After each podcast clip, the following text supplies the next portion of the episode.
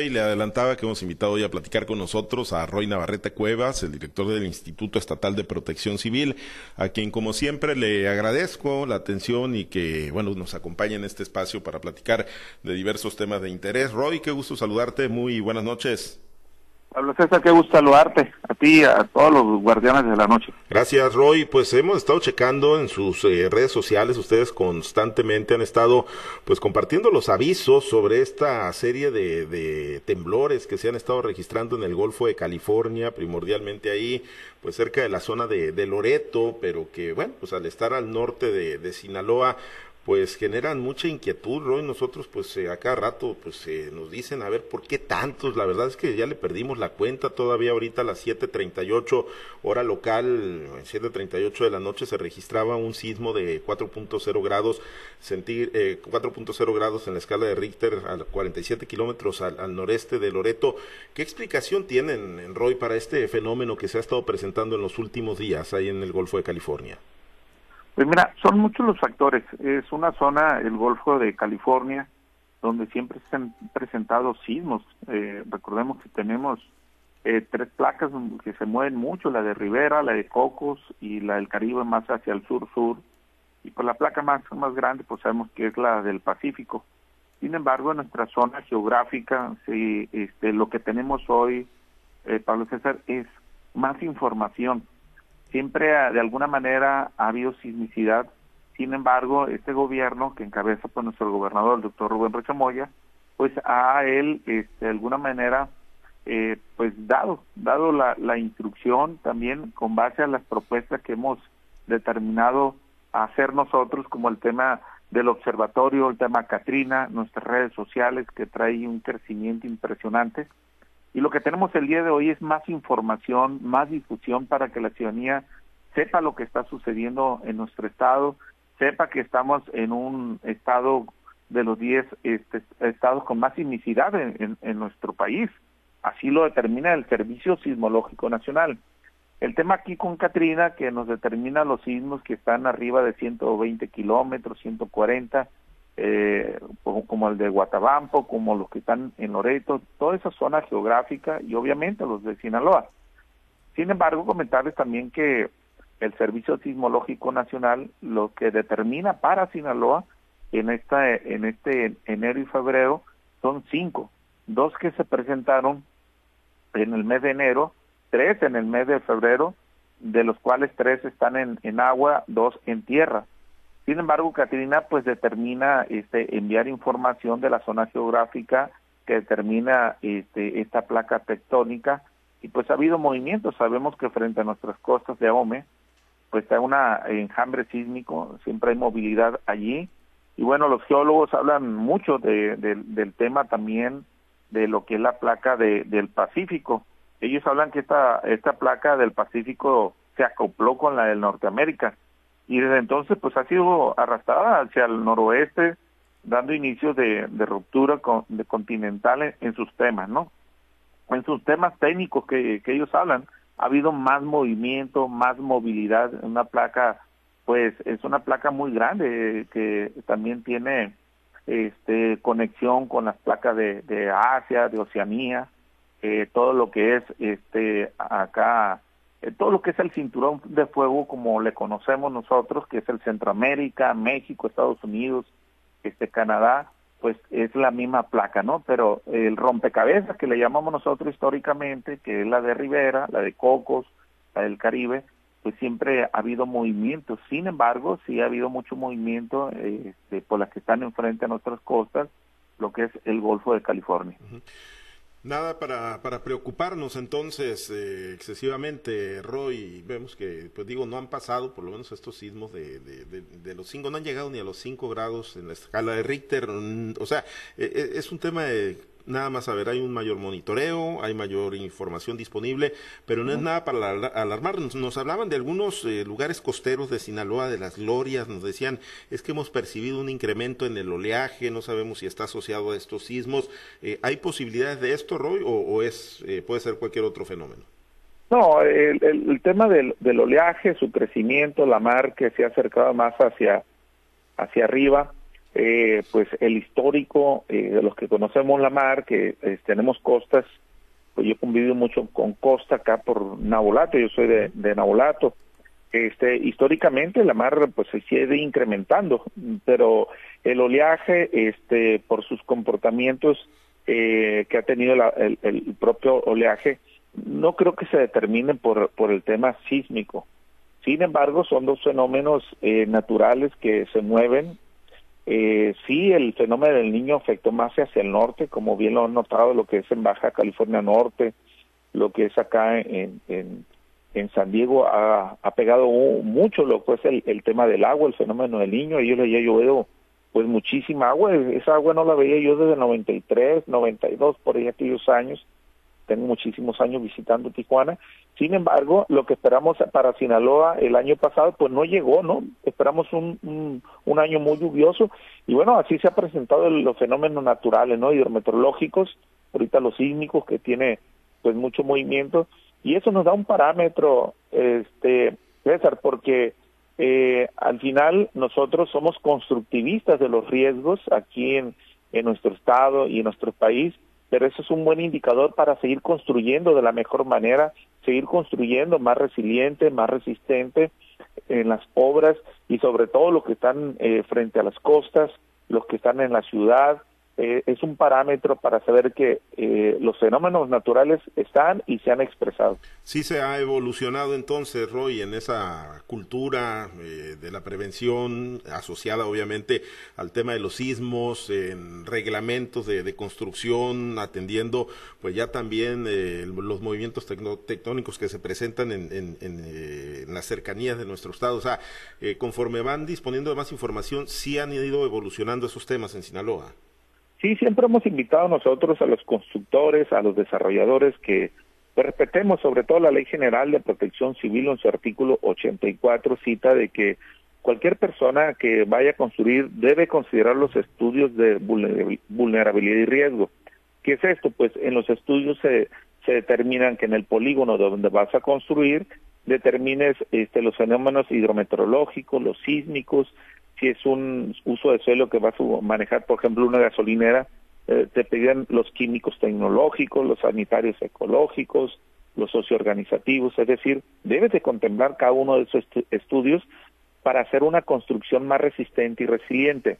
No quiere decir que no vaya a pasar nada, Pablo César.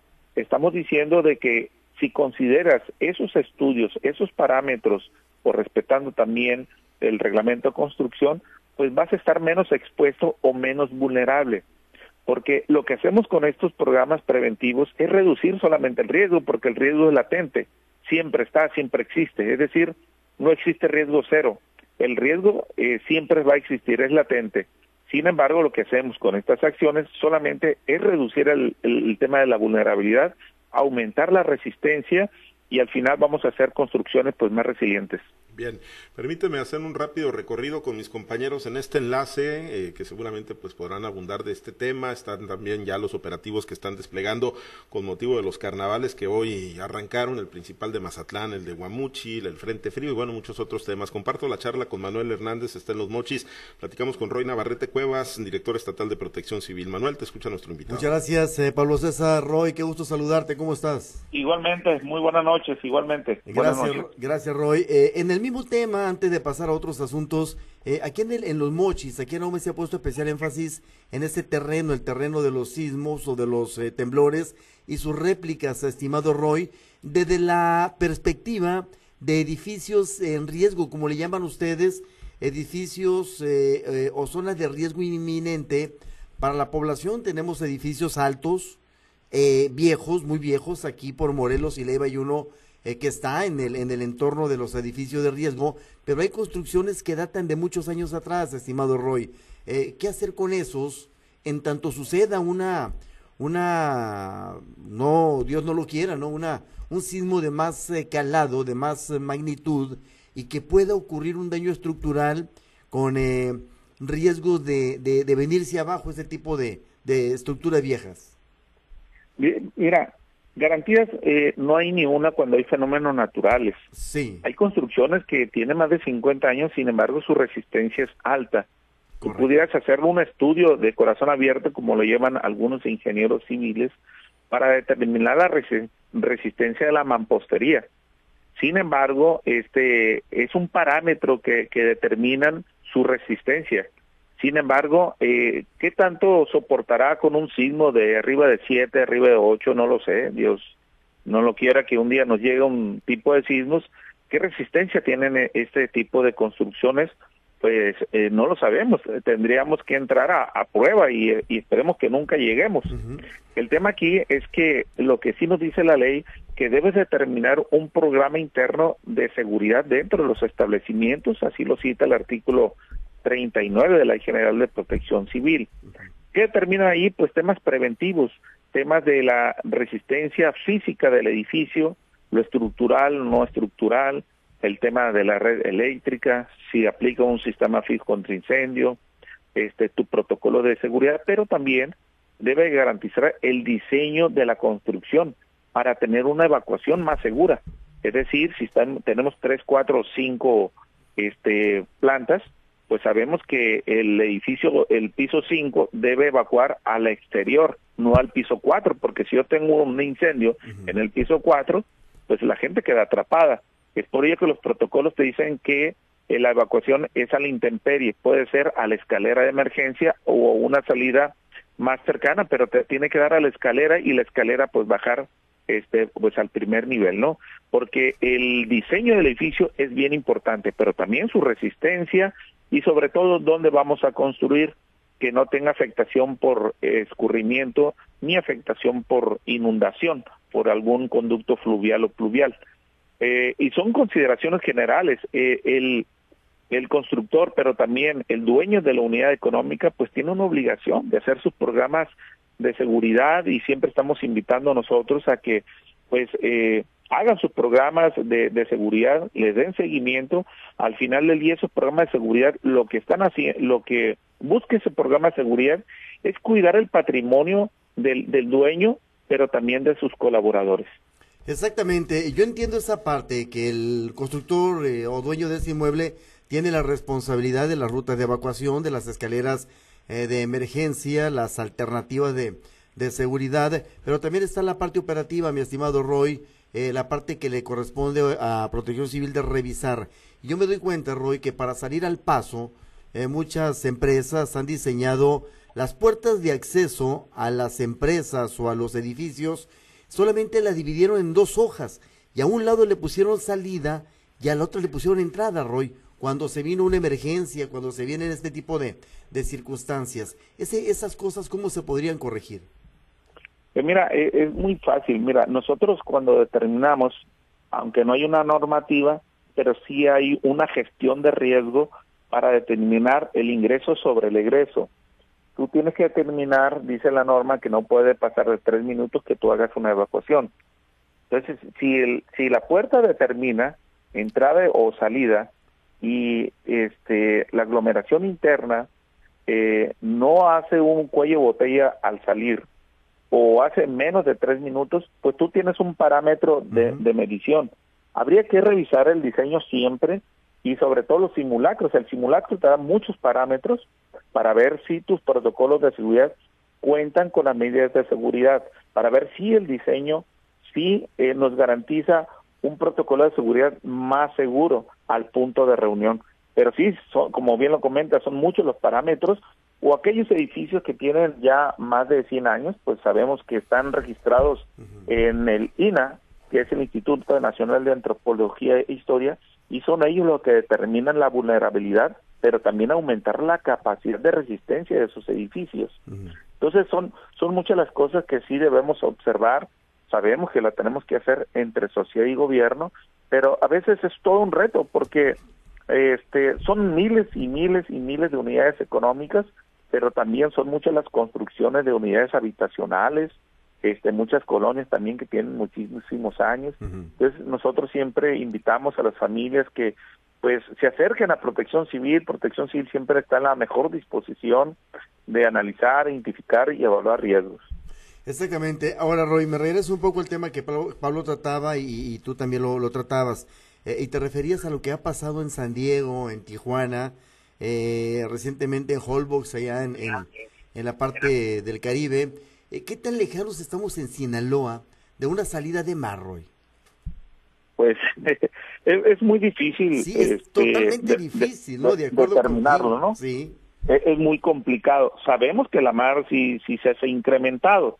Sabemos que la ciencia este, sí ha hecho ciertas este, análisis sobre el tema, porque sí hay investigación, sí se ha incrementado, y, hay otros parámetros, ¿no? Porque este, pudiera entrar el tema de la fe también, porque bíblicamente también lo, lo cita en, por ahí un artículo. Sin embargo, nosotros tenemos que dar ciencia.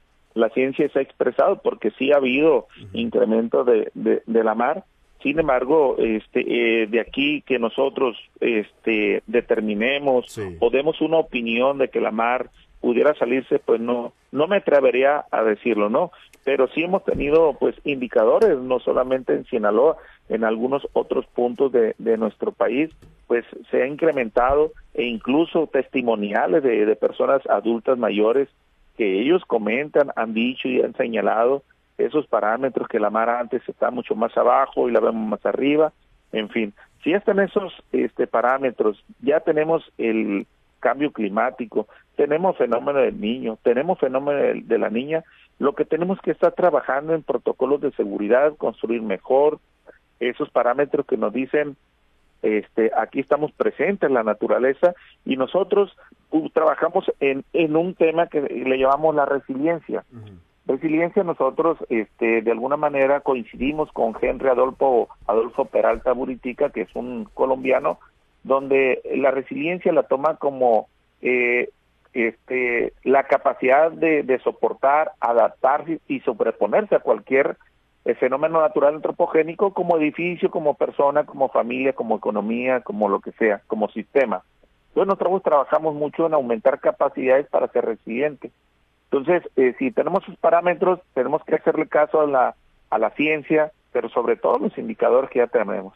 Sí, exactamente. Bueno, si, si no podemos predecir, ya por último de mi parte, este tipo de fenómenos, sí podemos establecer que tenemos, y creo que lo deben de tener como protección civil, mi estimado Roy, son los mapas de riesgo que los municipios tienen la obligación de elaborar y de hacérselo llegar a autoridades como ustedes. Sí, sí han cumplido los municipios, los costeros que están bajo ese riesgo, eh, no sé, los que están más arriba, eh, sí deban de cumplir con otro tipo de mapa de riesgo, Roy? Sí, mira, los mapas de riesgo nos permiten a nosotros lo que cita el artículo 2, fracción 28 de la Ley General de Protección Civil. La Ley General nos dice que nosotros tenemos que identificar, analizar, evaluar, hacer control y reducción de riesgos. El control y reducción de riesgos lo citamos con el artículo 84, estudios, vulnerabilidad y riesgo. Pero eh, un mapa de riesgos como el Atlas no, nada más nos, identifica, analiza y evalúa. Y te dice, ¿sabes qué, Roy? Allí ah, podemos tener una afectación por escurrimientos a 40 centímetros.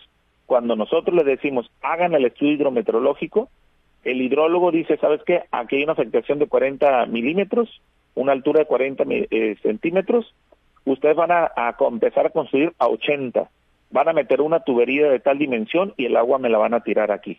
Entonces, esa información de control y reducción de riesgos la ponemos en una opinión favorable y le decimos al constructor, sujétate a estas recomendaciones.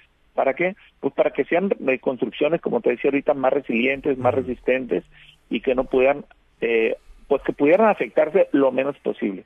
Exactamente. Muchísimas gracias, mi estimado Roy, desde Los Mochis. Y si tú me permites, te invito a WhatsApp. En WhatsApp está Ceci Rivera, Roy. Muchísimas gracias. Abrazos. Gracias. Igualmente, Ceci. Hola, ¿qué tal, director? ¿Cómo está? Muy buenas noches. Muy buenas noches, qué gusto saludarte de nuevo. Igualmente, director, pues mire, aquí aprovechando la oportunidad de platicar, continuar con esta, pues con esta charla, preguntarle en lo referente a los operativos de trabajo para los carnavales a lo largo del estado de Sinaloa, ¿ya están listos, Protección Civil? Sí, mira, este, qué buena pregunta. Tenemos ya semanas nosotros trabajando con los municipios, con sus programas específicos de seguridad. Tenemos muchos carnavales, pero sabemos pues que la mayor parte se concentra pues en Mazatlán. Allá vimos nosotros el banderazo el día de hoy con los diferentes cuerpos de auxilio. Y la verdad que estamos muy agradecidos con los municipios porque siempre hay muy buena comunicación, muy buena organización. El día de hoy lo hicimos en Mazatlán pues casi 800 elementos los que van a estar operando desde Mazatlán, más de 145 unidades, este, mucha comunicación de manera interinstitucional, pero también el día de hoy estuvimos, por ejemplo, en Salvador Alvarado, donde estuvimos revisando junto con el municipio con los diferentes este, comercios para reducir riesgos también, e identificarlos, analizarlos, este, apoyar con unidades, con personal para el resguardo pues de la ciudadanía que nosotros siempre esperamos que sea de, de fiesta familiar y que pues no pudiera pasar nada. Sin embargo, pues nosotros, como lo ha solicitado siempre el gobernador, estar al pendiente de la ciudadanía, al pendiente de lo que suceda, y pues nosotros los tres órdenes de gobierno pues ya ya relativamente ya dimos banderazo ya estamos listos porque pues empiezan de aquí en adelante este la verdad que hay mucha mucha actividad vienen los preparativos también de, de Semana Santa Semana de la moto Semana de la troca el, las fiestas de la cabra allá en, en Concordia en fin hay mucha movilidad en todo el estado y pues nosotros siempre con el gusto de poder atender a la ciudadanía estatal.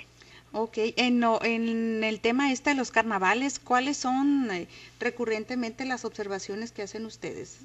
Las más pues mira, nosotros sobre todo al comercio, al comercio que aquellos que manejan este gas LP, pues nosotros revisamos sus tanques, eh, aquellos tanques que se ven deteriorados se, se retiran, que tengan su válvula de cierre rápido, que cuenten con un extintor, protocolos de seguridad, este, todo lo que determine un posible peligro o amenaza, nosotros pues tratamos de reducir esa vulnerabilidad hacia la ciudadanía, pues que se vea pues con riesgo ordinario, ¿no?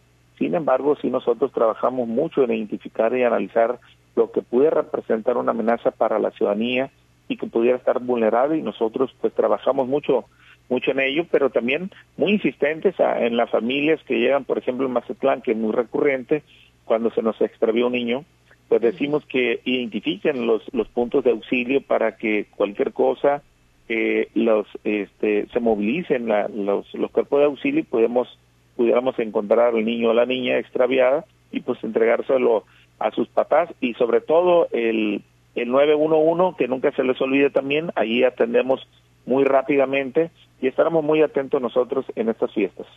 ¿Ustedes disponen de un recurso especial para participar o para todo lo que se requiera en el tema este de los carnavales o es en, gracias al apoyo del municipio? ¿Cómo trabajan en esa parte? Pues mira, nosotros como Estado eh, año con año hacemos un plan operativo anual y sobre ese plan operativo anual hay recursos para el Estado, para el Instituto, mes tras mes para su funcionamiento, no solamente en los operativos, sino también el funcionamiento al interior de una estructura organizacional. Y por supuesto siempre estamos listos este y cuando se requieren recursos extraordinarios como el año pasado que el gobernador nos dotó con mucho equipo de seguridad aquí al instituto, a los cuerpos de bomberos, en fin, siempre hay recursos extraordinarios para los cuerpos de auxilios y poder este eh, pues apoyarlo, ¿no? Siempre hace falta, nunca es suficiente, porque sabemos que a veces este es complicado. Sin embargo, el instituto siempre listo y preparado para este cualquier situación que se presente. Recordemos que nuestro sistema es muy amplio, ahí estamos los tres órdenes de gobierno. Eh, hemos nosotros operado en, en muchos este operativos de incidencia donde hemos movilizado helicópteros, se mueven los tres órdenes de gobierno es decir, somos una institución este, coordinadora institucional o de esfuerzos institucionales. Muy bien. Eh, director, también preguntarle, ya cambiando de tema, el, en lo referente al tema de, la sequía, hay otros municipios como Chihuahua donde pues, se han emitido declaratorias de emergencia. Eh, se conoce que aquí en Sinaloa pues también es un recurso vital que se tiene, pero pues que está muy, muy limitado. Eh, preguntarle sobre este tema, eh, ¿qué tan lejos está Sinaloa de llegar a, a una declaratoria de emergencia? Pues mira, eh, sí tenemos nosotros indicadores que tenemos ya este eh, sequía en, algunos puntos de aquí del estado. El año pasado este, identificamos, por ejemplo, lo que fue Chovix, el fuerte y que fue la parte de donde se presentaron lo más fuerte. Se presentaron también por el tema de la sequía, pues algunos incendios forestales que le trabajamos muy duro, lo que es el 2023. Sin embargo, el gobernador eh, apoyó mucho a estos municipios con pipas, Chiapas estuvo muy presente con agua pues para estar suministrando el vital líquido a estos municipios. Seguramente este año también, en cuanto lo soliciten los alcaldes, donde se ha presentado o se pudiera presentar alguna sequía, el gobernador seguramente está muy atento junto con CIAPAS para atender a la ciudadanía cuando se requiera y sobre todo los alcaldes que son los que administran en este caso las pipas y pues este vital líquido. Ok, ¿y las recomendaciones principales que ustedes emiten van dirigidas a la población o van dirigidas a las administraciones municipales? Es a la administración municipal, nos ponemos de acuerdo allí con ellos, desde el Consejo Municipal de Protección Civil, ellos hacen sus gestiones y nosotros este, pues apoyamos en, la gestión, en hacer los diagnósticos también, los análisis y pues muy a pendiente de lo que solicite también el gobernador a nuestro Consejo Técnico y Científico para expresarnos, dar nuestra opinión al respecto y sobre todo con los presidentes municipales porque ellos tengan pues todo el apoyo en este caso de este vital líquido que pues año con año ellos han tenido alguna alguna este presencia de este de estas sequías. El año pasado lo tuvimos el 2022 también se les apoyó y pues seguramente este 2023, 2024, perdón, pues vamos a estar muy muy atentos. la problemática pudiera crecer, estiman ustedes que pudiera crecer en este año. Se lo pregunto porque ya mencionaba algunos municipios que pues son los que históricamente o normalmente tienen problemas eh, precisamente con el abastecimiento de agua, pero pudiera extenderse a otros municipios. Pues mira, no no no tengo esa información. Sí tenemos información que sí se están presentando algunas sequías o posibles sequías por parte con agua. Ellos tienen un monitoreo donde pudieran presentarse. Esa información para ellos es, es vital porque ellos movilizan lo que son sus pipas. Sin embargo, si pudiera presentarse en los mismos municipios que por lo regular siempre se presentan, que te decía que el Choice, el Fuerte y Badiraguato. Y si algún otro municipio pudiera presentar sequías, por supuesto que nosotros estaremos atentos a dar seguimiento junto con el gobernador para el tema de pues el acarreo de pipas y para que tengan ellos pues el vital líquido en sus comunidades. Ok. Eh, director, regresándonos también al tema que, que, ya tocaba al inicio con mis compañeros en el tema de los simulacros y los sismos, eh, ¿qué tan preparada está la población sinaloense, hablando de en términos generales? ¿Sí se ha avanzado en la cultura, en la preparación adecuada de los ciudadanos comunes? Sí, fíjate que hemos trabajado mucho nosotros eh, en ese sentido sobre todo en dar información importante en nuestras redes sociales. Le, eh, metimos dos programas, eh, uno con enfoque a las familias, que es zona de prevención, y le encuentran en nuestras redes sociales como zona de, prevención. Pero también arrancamos un programa que se llama Escuadrón 911, que es un programa directamente para los niños. Allí les enseñamos este, pues muchos temas relevantes de la, del tema de prevención, pero el tema sísmos también allí está, el tema de lluvias, el tema hidrometeorológico, el cuidado de los niños, eh, eh, el cuidado con el agua caliente, en fin, traemos muchos temas en Escuadrón 911 para el tema de los niños, pero también a las mamás, a los papás, a los abuelitos, a los hermanos, le damos capacitación, el tema de primeros auxilios, un atragantamiento, un RCP, cómo atender a un niño de meses también cuando se nos está atragantando, este, tenemos muchos temas para que los papás y las mamás aprendan, pero también enseñamos lo que es un fenómeno natural, la importancia de los protocolos de seguridad, la importancia de tener una mochila de emergencia, la importancia de, de, de, de hacer los protocolos de seguridad en el mismo hogar. Es decir, estamos trabajando muy duro, estamos trabajando con brigadas comunitarias, estamos trabajando con programas internos de seguridad en las empresas, Estamos trabajando este, estudios de vulnerabilidad de ríos para construcciones más resilientes y protocolos de seguridad. Es decir, estamos tocando todas las responsabilidades que tenemos como protección civil y esperando que demos seguimiento y no solamente esos temas de protección civil, porque también tenemos el tema de los 17 Objetivos de Desarrollo Sostenible, de la, los 17 ODS, donde nosotros también tenemos que estar incorporando los empresarios a la reducción de riesgos para el tema de cambio climático, el tema de emisiones a la atmósfera para los efectos de gases de, efecto invernadero. Tenemos otros temas que nosotros estamos impulsando a los empresarios para pues, que se sumen a estos programas tan importantes y como siempre decimos y, hemos comentado en Guardianes de la Noche que pues protección civil inicia desde tu casa, ¿no? Y, y, y no es no es un discurso solamente, sino que realmente así debería ser desde tu casa, desde que te subes a tu automóvil, desde que te, te subes a tu automóvil y te pones en trayecto a tu trabajo para que no utilices el celular, te pongas el cinturón, este, en fin, son muchas las recomendaciones que estamos dando desde el instituto. Creo que sí vamos a seguir avanzando. ¿Hace falta? Yo creo que sí, pero eso lo tenemos que hacer entre sociedad y gobierno.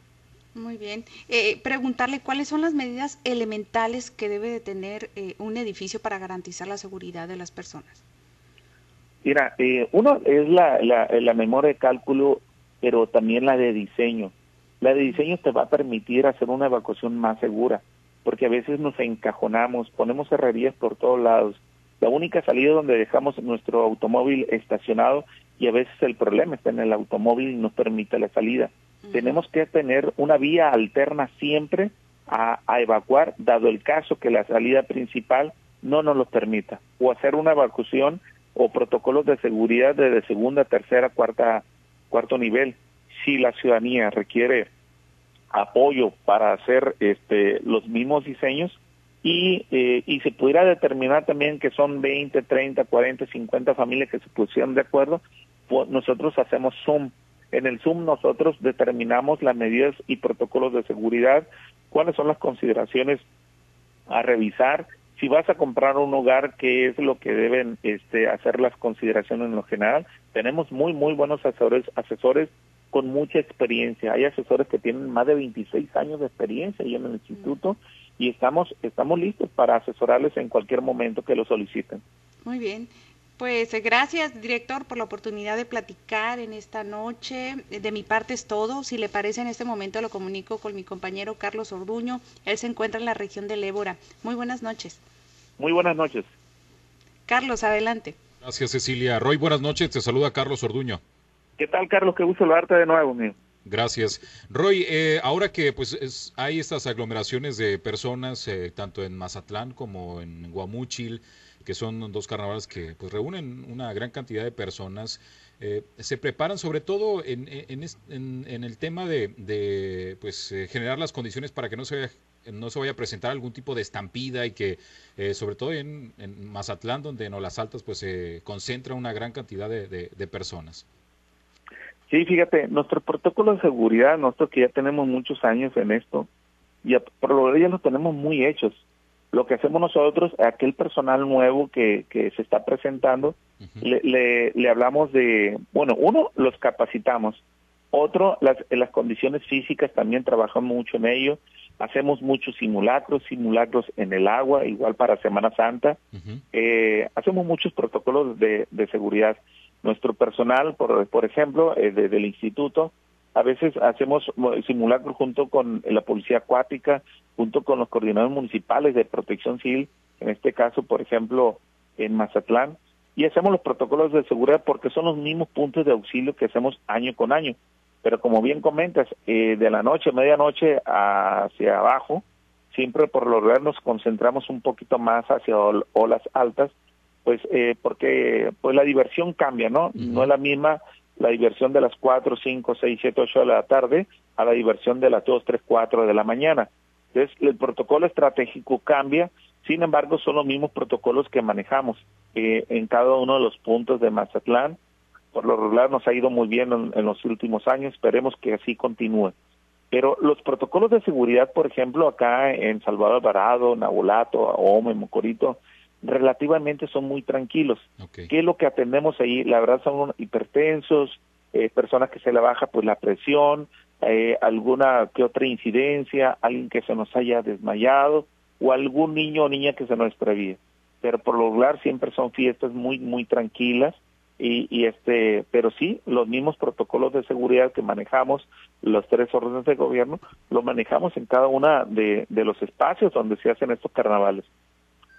Y en este eh, tema, en caso de que pues eh, hubiera una salida inesperada de pues una gran cantidad de personas, existen los las salidas de emergencia necesarias, eh, sobre todo de donde pues están los escenarios ahí en Mazatlán, donde se genera pues este gran cantidad de personas, Roy.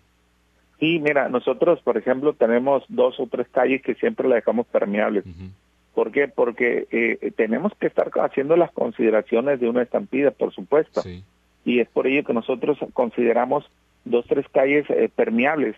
Ahí, por ejemplo, ahí está, hay unidades de nosotros que están estacionadas, las tenemos que dejar o, sea, o más abajo o una calle donde la estamos considerando nosotros como rutas para que sean permeables, pues hacemos las, las, mismas rutas, las mismas estrategias, dónde vamos a hacer los estacionamientos, dónde vamos a hacer los recorridos que por lo lado hacemos en la, en la segunda calle, pero siempre consideramos las calles que van a ser como, van a fungir como ruta, ya sea hacia la calle, porque algunos otros pudieran considerarse también que pudieran este, irse hacia la playa, pero en la playa también tenemos la policía acuática, rutas, tenemos perifoneo, tenemos megáfonos, tenemos silbatos, es decir, nos, nos, nos equipamos también para conducir a las personas, dado el caso que se presente alguno de esos comportamientos, pues saber también saber conducirlos. En el caso de los juegos mecánicos que pues eh, cuando uno los ve a simple vista pareciera que este pues no están en, en, las mejores condiciones, pues no, no son nuevos. ¿Qué, ¿Qué, revisiones se le hacen a, a los juegos mecánicos, eh, Roy? Pues mira, lo único que siempre le pedimos a ellos son los seguros de responsabilidad civil. Hay unos elementos que tenemos nosotros que nosotros lo que revisamos son el sistema eléctrico y dispositivos de seguridad y sobre todo su seguro de responsabilidad civil. Las otras que no tengan una condición insegura, un acto inseguro en estos en este tema de los de los juegos mecánicos. Si nosotros eh, que ya lo hemos hecho en algunas comunidades donde vemos juegos que ya se ven muy enmohecidos, se ven viejos, pues nosotros le solicitamos a los municipios pues que no den ese tipo de permisos.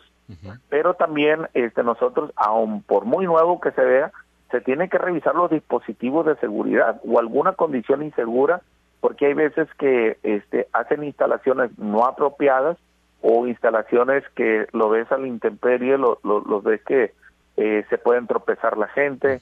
Y siempre hacemos recomendaciones en lo general, pero ellos son los responsables, ellos son los expertos en el tema. Lo que revisamos son eso, eso que te comento, dispositivos de seguridad, una mala instalación o algún protocolo de seguridad. Ellos también, su staff, deben tener conocimiento de primeros auxilios, deben contar con extintores, deben contar también con la capacitación para poder auxiliar a la ciudadanía dado el caso que se presente alguna contingencia. En el caso de los eh, de los eh, establecimientos de venta de comida también se revisa ahí los que manejen materiales peligrosos. Sí, eh, sobre todo el gas LP. El gas LP es un material, pues, pues es muy peligroso. Una fuga, un incendio, una explosión, pues pudiera causar así que sea una minita muy pequeña.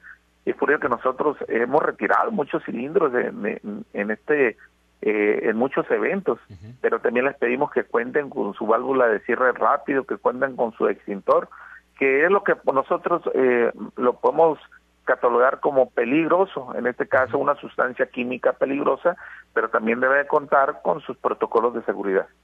En el caso de donde pues se, maneja pirotecnia, también ahí están pendientes ustedes. Sí, por supuesto. Siempre ellos saben que deben contar con los permisos de Sedena, sus protocolos de seguridad para el uso, manejo y transportación de esta sustancia, nosotros lo, que vemos es el punto donde se van a instalar, eh, lo que es el radio donde van ellos a delimitar, que cuenten con sus extintores y el disparo hacia dónde va a ser, y también pues estar atento a lo que pudiera suceder, alguna contingencia, poder atenderlo. Muy bien, pues muchas gracias Roy, te agradezco mucho la oportunidad de platicar, vamos a regresar con Pablo César Espinosa. Buenas noches. Buenas noches, gusto saludarte. Muchas gracias, gracias eh, Carlos y bueno, agradecerte Roy, eh, como siempre estamos pendientes ahí de pues la información, ¿no? Esto de los eh, temblores y pendientes de los operativos de los carnavales Roy, pues son varios, ¿no? Y, empiezan pues los más importantes, digámoslo así en Sinaloa, que son el de Mazatlán desde luego y el de el de Guamúchil, pero son pues gran cantidad de carnavales, ¿no? Los que tenemos a lo largo y ancho de todo el estado.